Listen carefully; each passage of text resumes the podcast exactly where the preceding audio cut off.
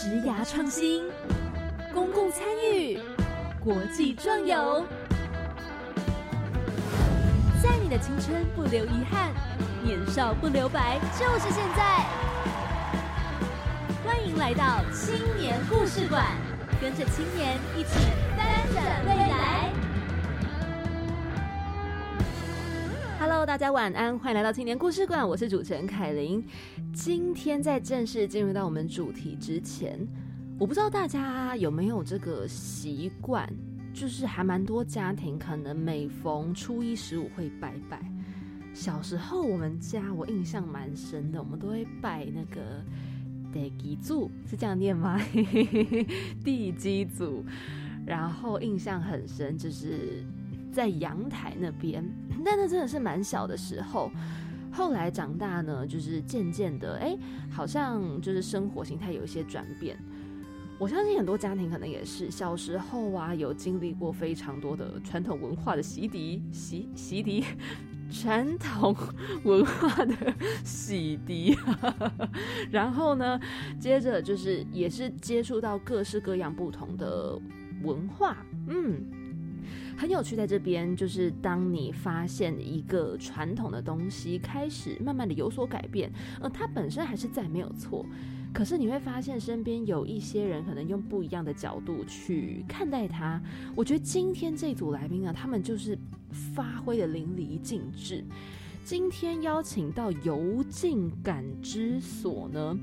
他们就是结合了非常多不同的角度，希望呢可以让很多的民众更加的了解这样子的一个官将手的文化。哎，其实我是第一次听到，哎，我记得小时候我们家并没有很深入的接触到关于绕境啊、大拜拜啊这些的，所以呢，我觉得今天就非常的开心，现场我们就可以直接邀请到。关将手的专家，今天呢，我们要邀请到的是一百一十年 Change Maker 计划游镜感知所的创办人叶于君来到节目现场。Hello，于君你好。Hello，两位主持人好，我是游镜感知所的创办人于君。那我去年创办了游镜感知所，以新装关将不素颜参加 Change Maker 计划，然后。嗯，我们用策展的方式去介绍新庄关将手的历史发源。哇，光是从这个题目下去，就觉得你们完全不同。关将手，哎，好，但是我觉得深入了解这个你们的邮进感知所之前，我很想了解到你自己念的科系是跟这个有相关吗？嗯，有有相关，就是我们会做展览的手法去传递历史是。因为我本身念福大博物馆学研究所，哇，博物馆学研究所确切学什么啊？我们在学校学的就是博物馆的管理，然后行销，还有观众研究。那我们二年级也会有展览实作的课程，像这学期我们班就有一起完成的一个展览。嗯哼，所以其实你们就是在走博物馆的行销部分吗？还是其实不是走这一块？嗯，不是走这一块，像是我们也会开设中国工艺史或是世界艺术史史学类的课程，还有文物典藏管理的课程。哇，很丰富，就是以博物馆来说，然后各个面向都有。对对，哇，为什么你会想要挑这个研究所来念呢？很特别耶。其实这跟我大学毕业后第二份工作有些关联，就是第二份工作我误打误撞应征到一个。呃，中研院的人类学博士，那他是外国学者来台湾做新庄地区的宗教信仰习俗的，算是田野调查。哇，那你是去帮忙做什么？我那时候就是担任研究助理，因为他到新的地方人生地不熟，嗯嗯，所以会需要我去帮忙去呃认识一些社区的居民。那也是这个契机让我开始。了解新庄社区发生的各种议题，然后因为他做的也是属于文化保存的一个研究调查，那我就是那时候也开始对文化保存，然后还有对于博物馆在进行的策展开始感到很很有兴趣。哦，哎，那这样的话，如果是在新庄这边，你本身是新庄人吗？我在十八岁以前，其实在高雄出生长大，然后大学就因为家里面父母换工作，所以我们就搬到了新庄，然后在新庄重新安顿下来。那也住了，今年是第七年了。哦，哎，那所以其实你对新庄也算是有某种程度上的熟悉了。对，哇，那这样子的话，你在跟着这个教授一起进行这一趟研究的时候，有没有对新庄改观，或者是哦，原来还有这一面哦？哎，有。那时候我们一起进行的田野调查研究，除了新庄最有名的老街之外，然后还有一个地区是叫做温仔尊。哦，对，那个新庄温仔尊地区，就是在今年，呃，如果你大家有去到新庄，然后看到路边有铁皮围墙，然后都被拆除的建筑物，那就是温仔尊地区。哦，哎，为什么啊？为什么？是因为温仔镇它呃过去因为被限制开发的这个背景，它过去被指定为要就是做疏洪的这个功能，所以其实，在呃拆除之前，里面有很多的农田。然后后来农地没有然后耕种之后，都变成了就是违建的铁工厂这样子啊。然后后来进行拆除嘛？对，就是在今年已经完全整区都拆除了。哦，那日后有什么发展吗？这一块？日后温仔镇应该就会重新重建成为呃商业的，就是居住的呃环境，就是可能跟。新庄其他的复都型这样的环境差不多，那可能就不会看到过去的农地还有工厂这些景象了。那那时候我会对这边印象特别深刻，是我没有想到在新庄这个地方居然还会有像是都市农园的这样的地方。哎，真的耶！就是其实双北还要看到这种景象，确实还蛮不容易。对，所以那时候看到有点惊讶，想说哦，怎么还有这样子？对，而且那边的长辈他们的生活作息其实跟农村的长辈差不多哦。嗯，有些长辈就是住三合院住了一辈子啊，所以那附近也是还有三合院的吗？嗯，目前温仔镇保留下来并且被指定为古迹的就只有一处是李石桥，就是台湾的画家李石桥他过去的居所茂德居哦。对。然后现在那边就是只有这一栋，然后其他的就是变成已经都改建过了，哎，就是即将要改建的啊。对对，哇，其实深入了解一个地方好像也不容易耶。如果没有做这个研究，是不是对新庄也就是有一种嗯，我好像就居住在这而已的感觉？对，大学毕业以前那时候。只听老师在课堂上介绍过哦，我们新庄有新庄老街哦，我们有凤梨酥哦，嗯，然后有庙街有很多庙这样子，那时候就只知道说老街好像很多历史很多文化，然后就去吃个咸光饼。对，然后就没了。对，就没了。然后真的深入了解之后，才发现原来它背后有很多的故事，跟很多慢慢演变而来的景象。对对。哦，原来这样。其实回去推敲，发现一步一步紧紧的相连之后，然后走到了今天。你们在这个游境感知所啊，有一个团队，对不对？嗯嗯嗯。你们是怎么认识的啊？去年我们一起做展览的伙伴都是我。学校课堂上的同学哦，对，学校课堂是大学还是研究所的？研究所的哦，嗯，然后你们是一群志同道合的人，然后想说，哎，我们来做这个主题，然后就去报名 Change Maker 了吗？对，但其实我在组成这个团队的时候，去找同学的时候，有跟他们聊，譬如说，嗯，同学觉得他们对做什么样的性的，呃，做什么样的分工有兴趣。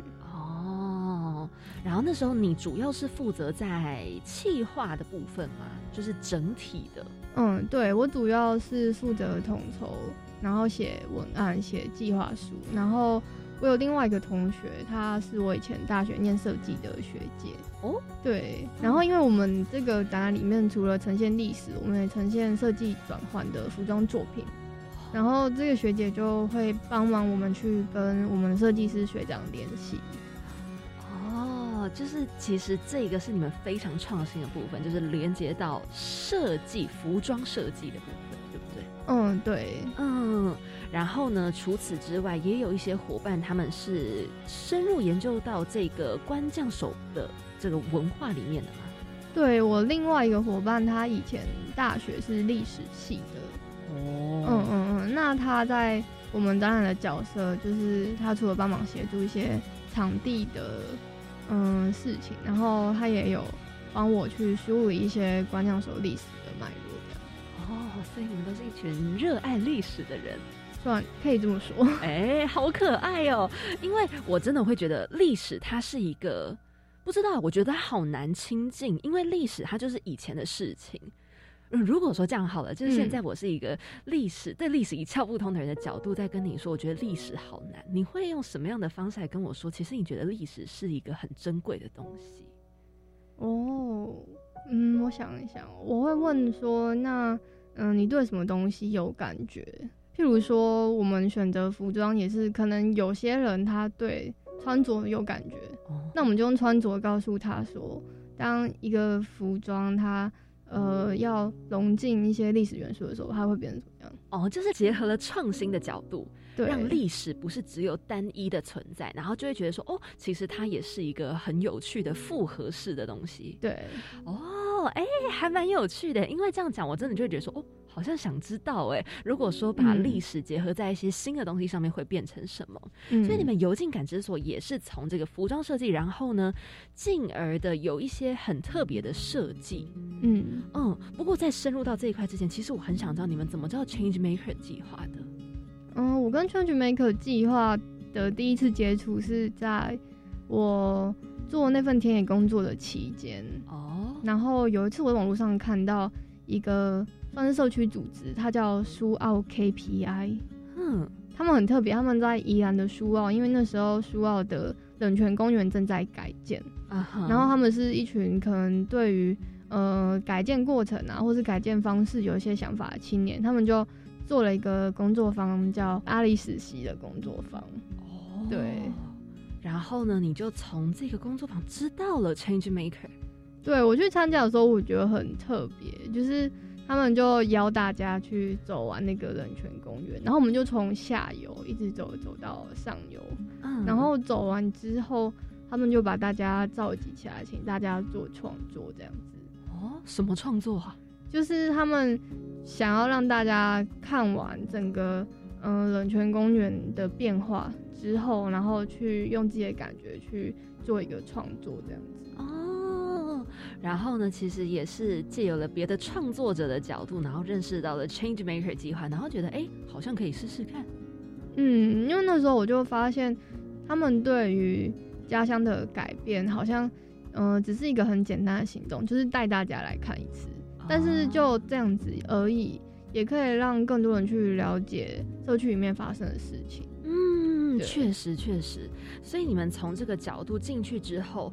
加入了 Change Maker 计划，那个时候会有很多的计划的面谈啊，还有审核。嗯，那个时候有没有发生一些困难？类似说，哎，怎么觉得这个计划的哪个地方一直过不去？还是说，哎，哪里变成一个好像是一个坎？其实我第一年投的时候没有上，我第一年投 Actor 的时候没有上，就是因为没有什么经验，可能计划书也不是写的很好。那后来隔一年，刚好那时候。呃，青发署他们第一年办了 Dreamer 培训的计划，嗯嗯嗯，然后我就想说，那我就先从 Dreamer 去试试看，去了解一下这个计划大概他们会希望青年做怎样的行动。哦，那后来我就是嗯成为 Dreamer，然后提案有得到奖励金，嗯，然后我也有跟一位导师做两个月的实习的培训。哦，那个导师他是做什么相关的？他是在万华的林事务所的林成义老师哦，对，然后林老师很巧，他以前也是学人类学的，人类学的哦，对，所以他在问我对于新装的提案有什么想法的时候。我们又回到了就是宗教啊民俗这一块哇，对。然后呢，你就跟他聊到说，就是你对于这一块的认知跟他对于那块的认知，你就进行交流。嗯嗯嗯。那时候老师有没有给你什么样很重要的想法，然后延续了你之后的计划？嗯，他那时候有介绍我说，他当时在指导的一个团队叫挂山地艺术季。嗯，对，那他们也是有用服装的方式去转换他们的一些地方的历史故事。哦，嗯，然后他就跟你分享说，哎，他那时候带这个团队的时候有什么样的看到的事情，然后跟你交流。对，嗯，那时候应该也学到了不少。对，然后老师后来就跟我说，从他人类学专业说，他觉得新庄最有特色的文化，就还是我们的大拜拜跟关将手这样子。哦，对，切入到这个重点。关将手跟大拜拜，这个其实是你们游进感知所在做的其中一个蛮主要的核心概念，对不对？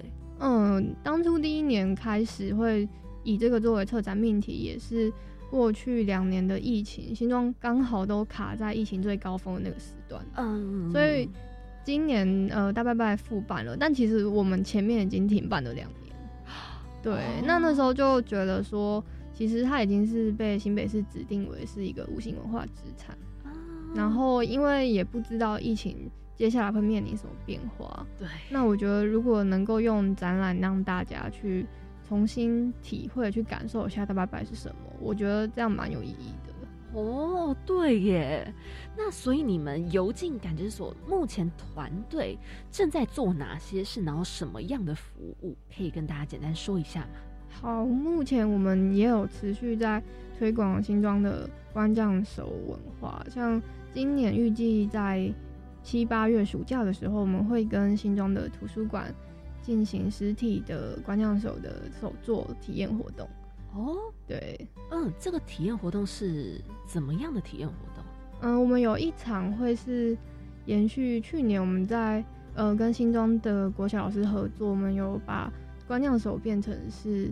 插画纸娃娃，然后我们就是让小朋友自己去填色，然后把它拼起来变成一个纸娃娃。嗯哼，这是其中一场。那第二个方式是，我们就介绍关将手的脸谱的色色系，还有它的角色，然后就会让小朋友他们自己去画面具啊。哦，这个小朋友年龄大概多大？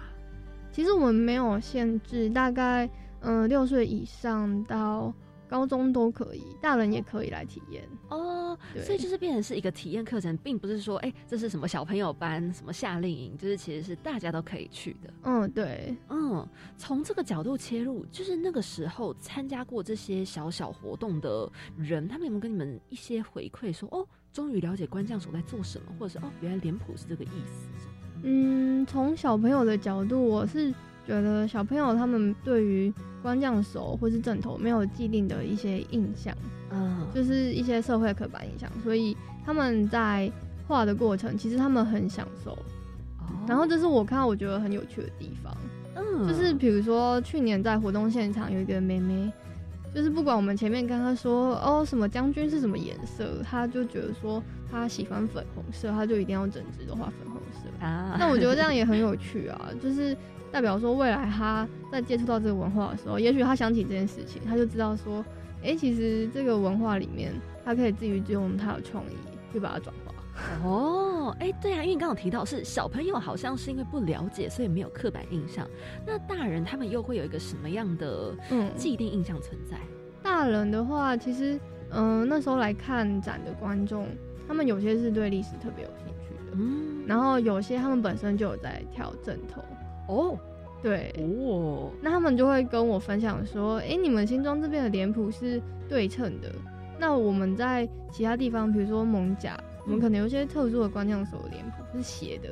哦，对，地区不同，原来脸谱也会不一样哦。呃，对对，会会不一样。哦，所以其实可以从脸谱去认识到这个是不同地区，然后从脸看是哪一个地区的楼。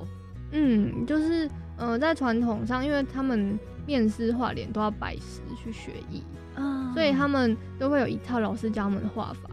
但是其实也越来越多脸谱是那种就是融合各种元素，融合八将元素，融合关将元素，然后自己自创出来的。哦，就是后面有很多的演变，然后越来越多元。嗯嗯。不过就是其实。它还是有个根本存在，对哦。那刚刚其实有讲到，就是你们开始有就是做一些创新之外，其实当然很多的本身的文化跟习俗都还是在。其中刚刚你有提到那个大拜拜，就停办两年这个大拜拜，它是一个什么样子的一个过程，跟它是一个什么样的习俗？它是大约一百多年以前，那新庄这边有一个子弟团组织，嗯哼，然后叫做中港郡贤堂，嗯，对，那他们就发起了，就是想要筹组，就是邀揽新庄各地的地方人士一起来做庙会，然后以新庄大众庙文武大众老爷为主神的一个绕境活动。然后它的绕境区域就是分成是新庄区，然后头前区以及中港区，就是以前的新庄市区啊。对，那它的路线变化也是随着大拜拜每一年每一年在发展下去，有不同的路线去做变化，然后会延伸到关将手，是大概在一九四零年代左右，那时候有一个跟随就是国民政府迁台过来的。将军叫黄秋水先生，啊哈，然后他那时候看到新庄这边有在绕境，然后他就想到说，哎，他家乡那边其实有一套很类，就是类似关将手这样的阵法，那他就开始带着他的儿子在出巡的时候来跳阵这样子，哦，所以他就是在新庄被尊为是关将手的创始人，哦，所以这其实是。蛮久以前就存在着一个的绕境的习俗，然后再演变过来跟关将手进行融合吗？对，然后中间有一个很大的连接，是新庄以前是出产稻米的地方哦。对，嗯，然后嗯，出产稻米就会有很多糕饼啊这类的食品。那我们新庄最有名的咸光饼，就是关将手在出巡的时候，他们一定会佩戴在身上。然后在大拜拜的时候，呃，新庄各家饼店也都会忙着要去做这个咸光饼，然后分送给各个镇头，让我们在出巡的时候就是发送，还有就是佩戴。哦，那个显光饼是不是他们就戴在胸前的那一个？对，然后上面会有观音。哦，它是什么样子的一个味道跟口感呢？咸光饼其实每一间口感都不太一样。嗯，那新庄现在最有名的三间金河和老顺香跟新义轩，吃起来也都各有爱好哦。对，新金河和它的口味是偏比较咸，然后比较油一点点，比较酥一点点。嗯，那老顺香它是比较偏甜一点点，像苹果面包。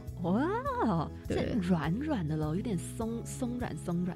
对对对，哼，那在另外那一间呢？新义轩的听说是老新庄人很爱的，哎，所以在口味上就是，呃，长辈跟年轻人也都各有所好。哦，那你自己呢？我自己吃过最喜欢的应该是金河河，就是比较咸的那个嘛？对对。哦，那它是硬硬的，还是其实它有点像面包，比较扎实？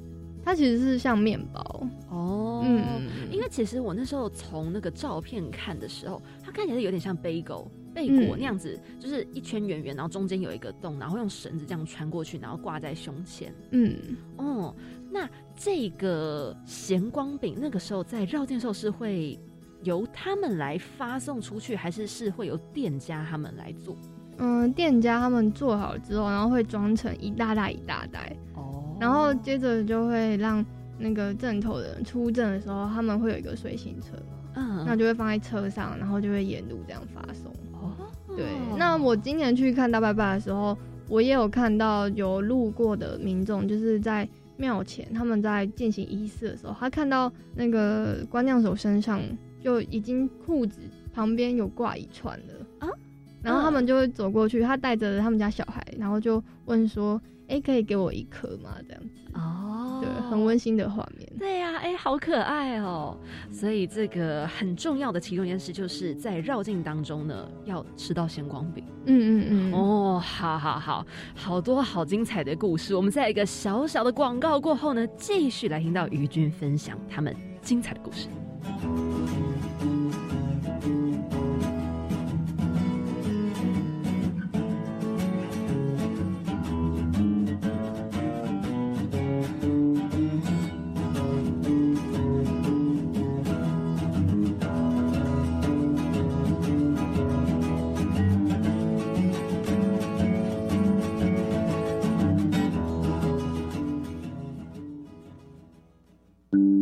家好，我是大职人时代节目主持人曼平。您知道新世纪职场的主流趋势是什么吗？如何选择你最有潜力的工作领域，让你在职场发光发热呢？大职人时代带给你职场的资讯、用人市场的趋势以及成为人才的 people。每周二晚间六点到七点，大职人时代让工作找到好人才，人才创造好工作。孩子会不会交到坏朋友啊？如何和孩子讨论适当地使用三 C 产品呢？孩子长大了还需要我的陪伴吗？超过一百个亲职课题都在我和我的孩子亲职教育系列手册里，透过简单的小提醒，让您成为一位超称职的爸妈。欢迎有兴趣的家长直接上教育部家庭教育资源网出版品专区免费阅读，随时下载。以上广告由教育部提供。行政院长孙昌表示，全国疫情稳定下降，政府会持续监测并集中资源，降低高风险族群的重症与死亡率。此外，为持续保护零到六岁学龄前幼儿家庭健康，七月一日起，第三轮实名制将在免费提供五剂家用抗原快筛试剂，民众可带持健保卡到各实名制贩售据点领取。而即日起到七月底，中央也将扩大提供社区式照顾机构定期公费快筛，降低群聚感染风险。以上内容，行政院提供。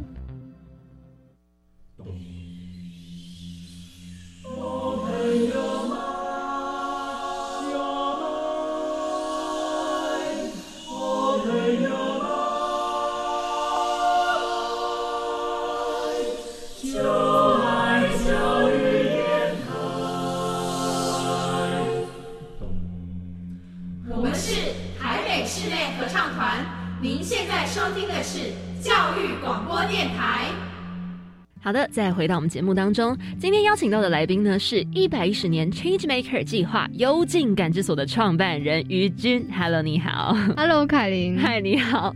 我们继续要来深入了解到，哎，刚刚讲了好多，我对我来说真的算是一个新知识的部分。其中讲到这个绕境当中，哎，它还有很多具有代表性的活动，对不对？嗯嗯嗯嗯。对，我在介绍深入介绍这个新庄大拜拜，它的固定这个仪式举行的日期是在农历的四月二十九日。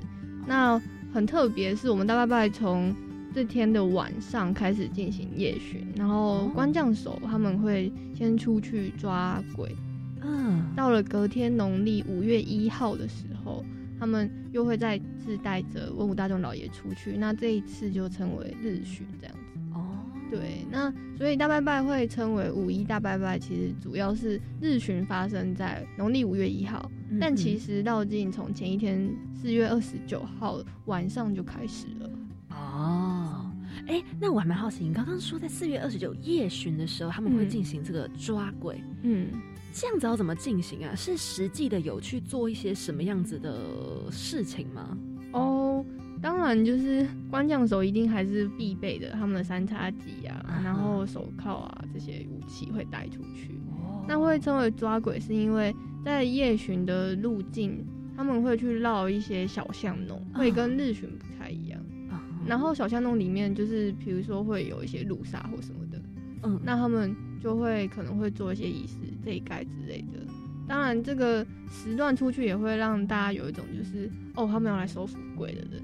那种仪式感的作用哦，所以不是说真的确切有抓了什么，而是其实比较算是一个仪式。嗯嗯嗯。哦，我还想说他们会不会真的就是有，就是真的有抓到，只是我们大家看不到而已。哎，有没有抓到这可能 要问问扮将者本身啦。但是，嗯，因为他们在开脸之前，就是在出去之前，其实都会需要做净身啊。那法师也会用一些平安符，然后会需要过火，就是净化，然后让他们带上。基本上那个作用也是在保护他们，就是他们扮成官将手出去，那他们也是希望说身上不要沾染到一些不邪的东西回来啊。对对，嗯，那其中有一个叫做打八将，怕八将，嗯，这个是什么意思啊？打八将这意思就是。我们刚刚前面提到说，那个观将手身上会佩戴显光笔，嗯，然后也有提到说，我看到了小朋友去要饼这件事情。那这个动作其实就是帕巴中，哦，对，其实他的意思就像是讲说他去拿他身上的饼，嗯，可是因为台语嘛，所以会讲一些比较呃有画面感的字啊，所以就会用帕巴囧这样子。哦，这其实是拿饼，这是打巴酱，对，帕巴囧。嗯，我台语可能听得怪怪的，没有，你念的很好啊，真的吗？谢谢。好，哎，我真的觉得很好奇，是因为。这其实，在官将手里面，你刚刚有说到脸谱可能地区不同，长得不一样，有些是斜的，有些是对称的，然后其中角色也不同，哎，对不对？对，角色不同哦。有哪些角色啊？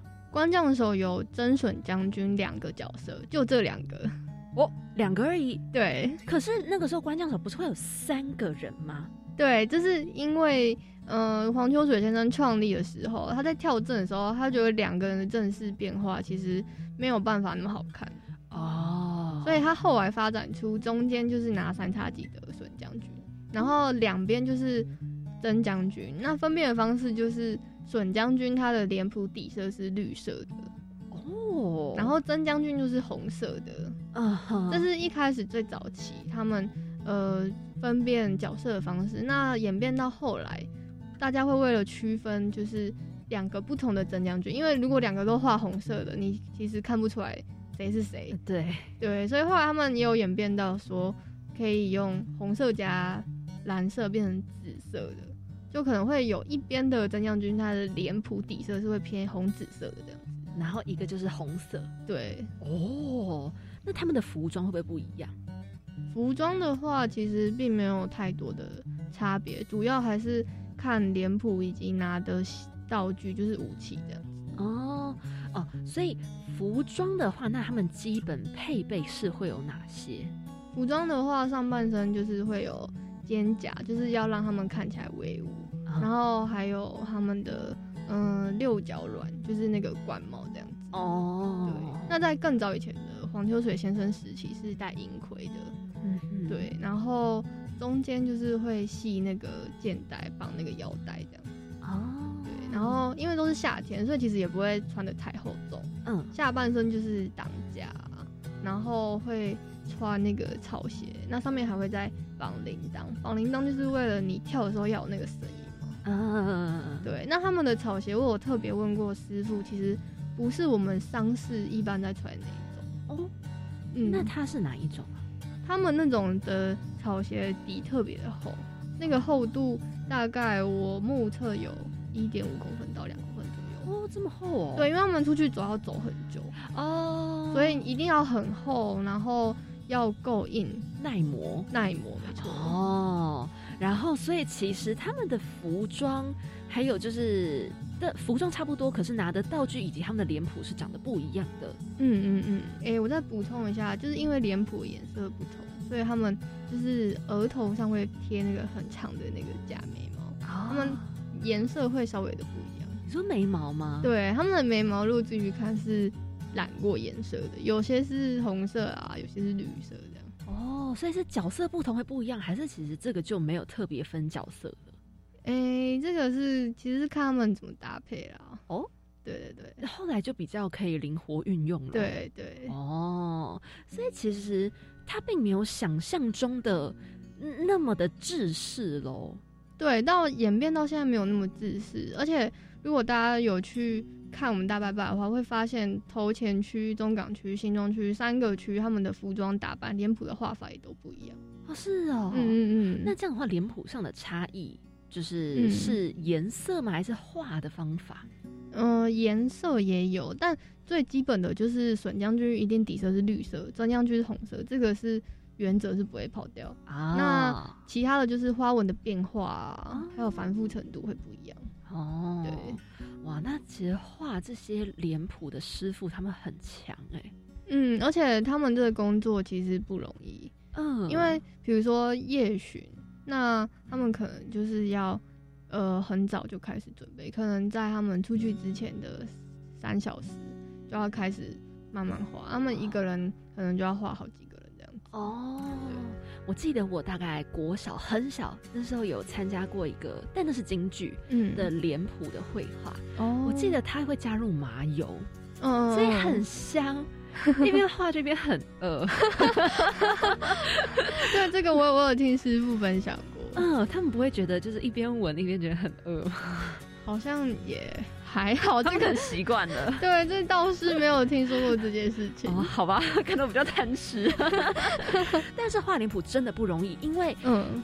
你的人就是立体的，对，你手要怎么样不抖的把那个画下来？哇，师傅的手非常的稳，对，要画那么多人画那么久，嗯嗯嗯，所以师傅他们有人手够多吗？还是其实这个画脸谱的师傅他们有一点不太有办法广泛的传承？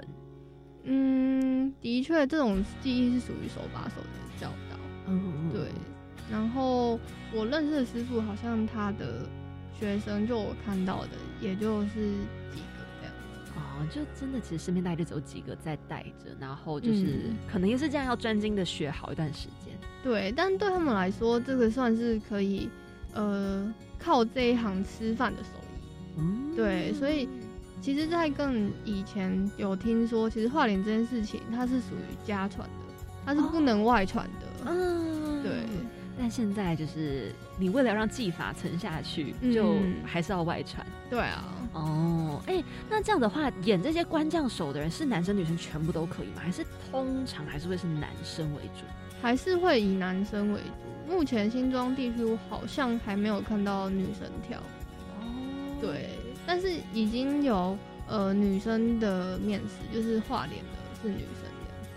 以前还是男生，但是现在已经开始有女生了。可是去跳光亮手这件事情，因为还是存在女生有月事，然后不能去参加绕境的一些习俗，所以还是都是以男生为主。这个是目前比较没有办法调整的一个习俗的部分，对不对？对，但是因为我们去年展览有去挑，也不是说挑战，就是有想要去，嗯，去玩这件事情吧。就是我们的。服装设计师他们是用女装，然后去诠释关将手的一些文化元素。嗯，然后来看的观众，我会跟他介绍说，呃，你刚刚看的照片都是男生跳关将手，但是我们现场服装都是女装这样子。哎，那这些女装是男生女生都可以穿那种女装，还是没有？是比较偏向于女生的服装的那种女装？比较偏向女生的，因为我们的 model 都是女体这样。哦，嗯。那那时候其实看到这个有点硬生生的，就是要走要要走到女性这一块，那时候有没有人就是有点，嘿，怎么这样的那种感觉？其实没有哎，这也是让我蛮意外的。就是来看的长辈或年轻人，大家都觉得这件事情很有趣。哎，嗯，所以其实也可以看到现在的民众们对于很多的习俗，可能渐渐的有点改观了。嗯嗯嗯，哦，但是还是会有很多迷思，对不对？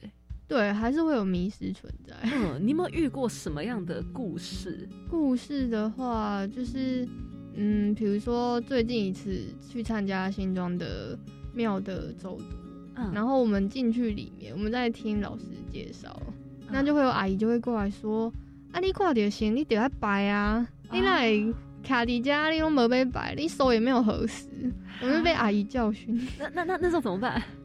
就是文史老师就出来就说：“哦，没有啦，我们介绍一下历史文化。”他说庙除了信仰之外，还有很多其他的故事。哦，对，哇，阿姨有被说服吗？阿姨应该有吧，后来也是就后来后来阿姨没摆哦，后来我照完了。哦，那那那就好，那就好，还好没有起冲突。那有没有曾经就是一直有遇到，可能有些人就是觉得很反弹，就是觉得说这种文化不是你们这种你们一般人可以随便去触碰到，它是很神圣的。哎，目前好像也没有哎。哦，所以偏激的人没有那么多。嗯，或者是可能他在其他地方讲，我们没有听到吧？好，没有听到好像也是一种好事啊。对 对对，哦，那其实这样还不错。就目前其实你遇到的，就是对于可能有一些迷思，然后比较坚持的人，也没比较没那么多。嗯嗯嗯嗯，所以其实这样子的话，你们有蛮大的空间去做一些发展哎。对，嗯，刚刚其实我们还是有提到，就不管是有迷思啊，或者是可能有一些习俗，甚至有一些禁忌，嗯，对，在这个官将手文化当中，有没有什么禁忌，其实是真的就是不要去碰，因为已经是不可触碰，不是只有迷思这么简单了。嗯，我觉得最基本的还是，如果说你想要去当扮将者，那你一定就是要嗯遵守，比如说斋戒啊，或是净身这些，就是在你扮将之前还是会有这些仪式，然后也会有面试在化脸的时候，其实它就是一个请神上升的开始了。那那时候就会尽量不要去讲话，就是去随便乱讲一些脏话什么之类的。所以面试本身也是需要很注意咯。对对对。哦，那主要就是这些要跳官将手的人们，以及面试在这一块的禁忌会比较多。对，民众有一些禁忌需要注意吗？民众参加大拜拜的禁忌，我觉得就是，嗯，大家都会说那个神将他们后面有那个黄色的纸袋，然后有有些人很喜欢在拜拜的时候去。拉那个纸袋，哦，对，但那个通常就是这样是不好的行为。哦，嗯，要等那个纸袋自然的掉下来，因为有些人会去拉，会觉得那个是呃可以带回家当平安符。哦，但是这样其实对就是扮将的人很不尊重，嗯嗯嗯，那那个东西要就是大家都会劝导说要等他们在跳过程中自然掉落的时候，你才能去把它捡起来。哦所以现在可能就是这个这一块会稍微需要宣导一下，跟大家讲说，哎，不要特别去拉这样。嗯，不过我觉得大家应该这几年看的看热闹的人都有这个意识了。嗯，就是嗯，我好像比较比较少看到有人去做这件事情。哦，那也好，就是其实很多时候可能大家彼此之间看一下，哎，你没有做过行为，哦，那好像不能做，那我就跟着不要做这样子。哦，好也好也好，所以有时候我觉得禁忌之所以为禁忌。就是真的不要去碰，因为碰到之后，嗯，可能真的不太好。对，嗯，有没有发生过，就是真的有人触碰到一些禁忌，然后发生了一些比较，嗯，恐怖吗？不能说恐怖，就是比较特殊的事情。这个目前我还没有听说过耶。哦，嗯，可能他们自己有遇过，但是有点习以为常嘛，或者是不好意思方便说吧，好像也有可能。对，他可能要比较亲密，或者是他觉得他很有安全感，才能跟你分享这种。哦，对，好，没有关系。那我们继续来了解这个文化的部分。好，没问题。其中脸谱文化，我相信刚刚我们讲到，不管是颜色啊、花纹呐，就是有很多的变化，很多的不一样的延伸。那其中有没有一些小知识或者小故事可以跟我们分享一下嗯，小故事的话。想到的是，就是在嗯做新装冠将不素颜展览的前一年，那时候，嗯新装的徐君恒老师，就是他是很有名扮孙将军的老师，带我去看林志贤老师画脸的过程。那时候他是在孟家的青山宫，在后台画那个八将这样。哦，对，你就目睹全程在画？嗯，也没有全程，但是我就看他一个一个这样在画这样。哦。对，然后就有听他说，当初是嗯新庄的一些画京剧脸谱的老师，他们开始去帮关将手的脸谱做一些变化，这样。哦，对，所以其实画脸谱的这一大体系之间是有关联的，就不论是在可能京剧这边，或者是在关将手这边、八家将那边，这都是有关联的。对，然后脸谱也有分两种简单的不同的技法，一个是勾勒法，一个是填色法，这样子。哦，差在哪？填色法就是，嗯，像是他们在画官将手的时候，会先用白色在脸上描边，然后再填入就是底色的色块。哦，对。那另外一种方式是，嗯，他们就是直接用。手指，然后直接去磨出他们想要的线条，这样哦，嗯，所以有一个可以说它是比较自然的那种，有点像把它推推出去的那种。对，用推的方式在脸上推出颜色。哦，然后一个像画笔去勾它很细的线条。对对对。哦，哎真的没有想到，就是一个脸谱，其他学问是非常多的。嗯哦，哦那如果这样问你，因为其实刚刚一开始有问到嘛，就是如果今天我是一个不太了解历史，或者是对历史没有那么喜欢的人的角度，那如果说今天我们换成是要引导大众、青年、民众去了解文化、了解习俗，你觉得可以用什么样的方式去引导他们？嗯，我觉得让青年，就是我们年轻这一代去认识的话。比较简单的方式是，比如说从他们日常的初一十五啊这些东西，你就可以开始去问他们说，哎，那初一十五你知道是拜什么吗？那可能他们就会有好奇心，一样是从他们生活当中最贴近他们的开始啊。对，其实主要就是从日常，从最贴近的，如果越远，你就会觉得嗯越难理解，可能甚至会比较抗拒。嗯嗯嗯，哦，对耶。嗯，好，哎，那就是你们未来团队呀，你们有一些进一步的规划，有哪些活动要来跟大家说一下？哦，我们刚除了前面分享的图书馆的推广活动，那八月七号我们在新庄的留恋译文空间会举办温仔顿桌游的试玩。桌游是你们自己设计的吗？对，我们自己设计的。哦，那要怎么玩？就是它是一个在玩什么的？它的核心概念就是它想要让你去认识温仔顿议题它发生的事情。那所以我们的桌游就是一张大地图，然后每一位玩家会扮演一个角色，有工厂老板，或是干妈店老板，或是你就是居民。嗯。然后在游戏开始的时候，你就会收到杜根通知书，就是通知你你要搬家喽。哦，好有趣哦。那你接下来你就要开始想办法在。呃，都市边缘，然后慢慢的把你的家人移到都市中心。哦，有点像是大富翁的进阶版，是没错。哇，好有趣！这一个桌游玩下来要不要一个小时啊？诶，如果大家讨论很热烈的话，其实会需要。哦，对，因为我们中间有一些是可以让大家去讨论的，比如说三会员要不要拆这种事情，我们开放玩家去讨论。所以我其实是。想透过设计这个桌游，然后让大家不仅是对这个议题更认识，然后也开启大家对于都更这件事情的看法。哦，就是还蛮多方面的去切入，不管是从历史都更，或者是它的本身地区的一些特色。嗯嗯嗯，哇。好棒的一个桌游！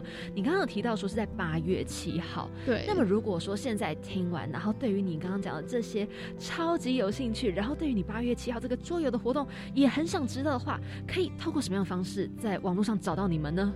大家只要 FB 搜寻“游进感知所”，进入我们的粉专，那会有一个活动页面，我们把所有活动资讯都放在那个活动页面。那我们的活动就叫做。顺边桌游同乐会这样哦，这是你们近期的活动。对对对，好的，那么当然就是非常欢迎大家一起上网来搜寻“游进感知所”。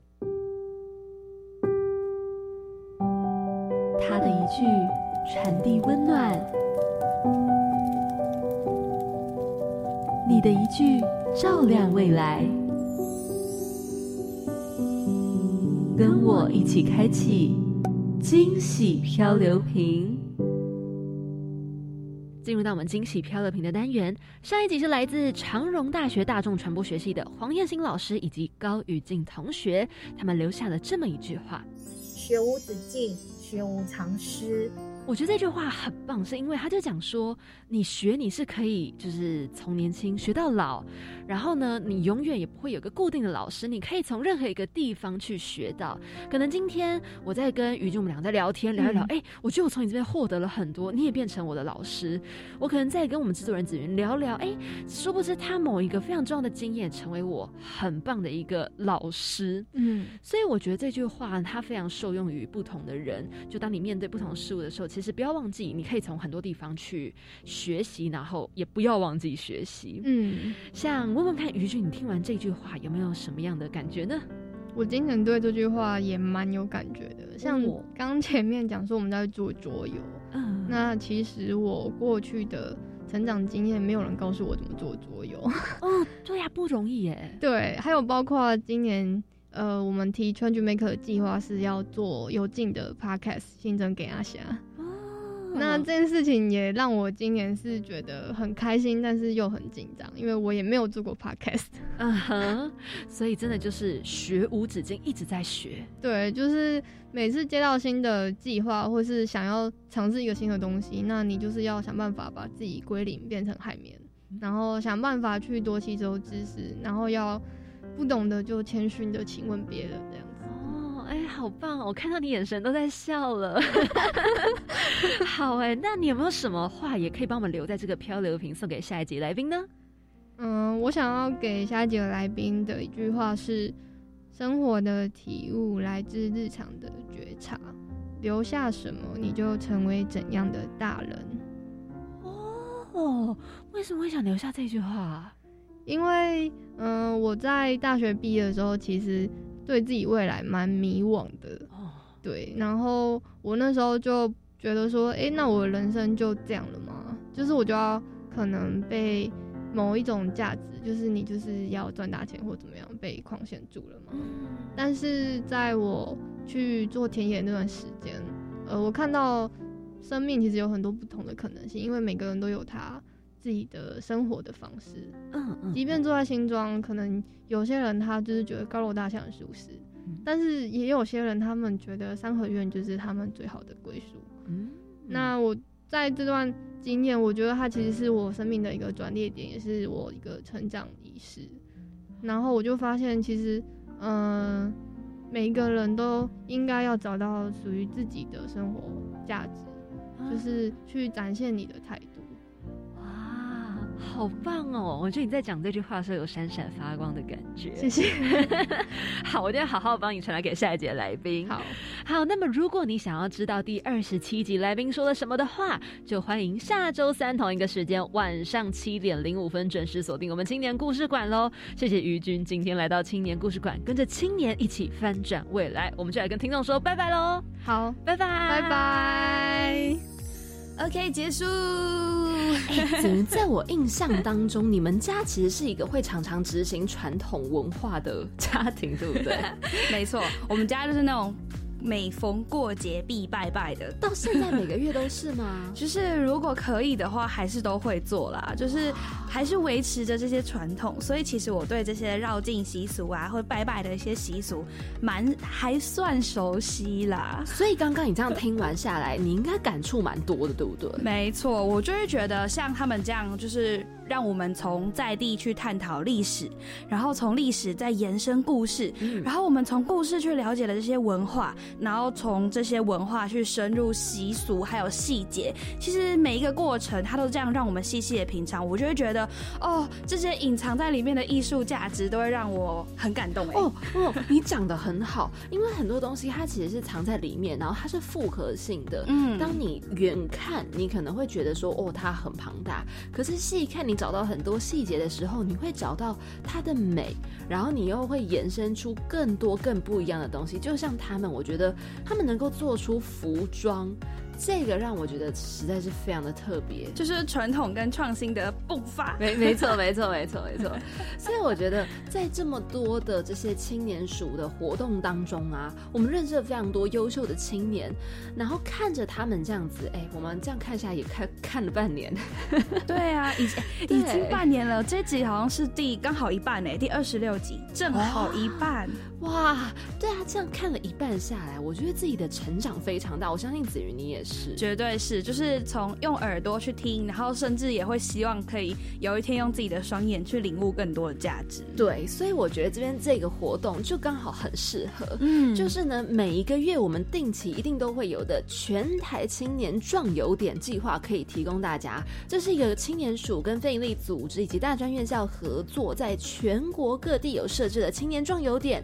提供给十五到三十五岁的青年来深度的探索这些文化、部落、生态、农村、渔村、志工、体能等等，相当的多元，都欢迎大家可以到壮游体验学习网来报名参加。没错，我就好期待哦。对呀，好的，那么当然大家也不要忘记了，一样每周三准时锁定我们青年故事馆喽。我是凯琳，我是子云，那我们下周见，拜拜。